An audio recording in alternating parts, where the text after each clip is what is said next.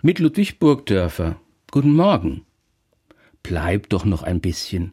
So sagen wir zueinander, wenn es gerade so schön ist, beisammen zu sein. Ein Besuch kann so gut tun, eine Begegnung so wertvoll sein. Gerade wenn es im Leben eher schwierig und schmerzhaft zugeht. Beieinander sein und bleiben, das ist mitunter das Wertvollste, was wir einander schenken können, in guten wie in schweren Zeiten.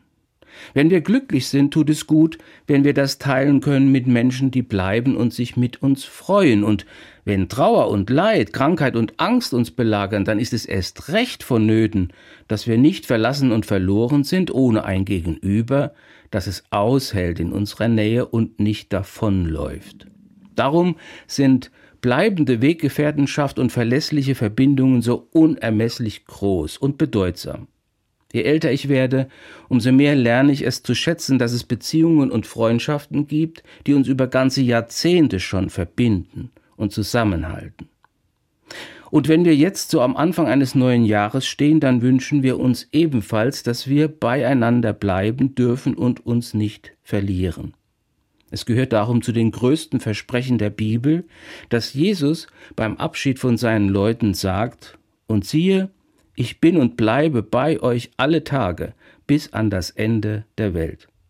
Christen sollen darauf vertrauen, dass wir einen himmlischen Beistand haben, der uns fest verspricht, zu bleiben.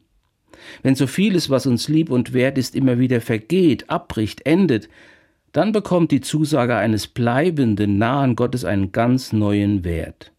Wir Menschen brauchen einen Halt, auf den wir uns verlassen können, wenn wir uns verlassen fühlen. In einem altbewährten Kirchenlied heißt es so Ach, bleib mit deiner Treue bei uns, mein Herr und Gott, Beständigkeit verleihe, hilf uns aus aller Not. Ludwig Burgdörfer, Wernersberg, Evangelische Kirche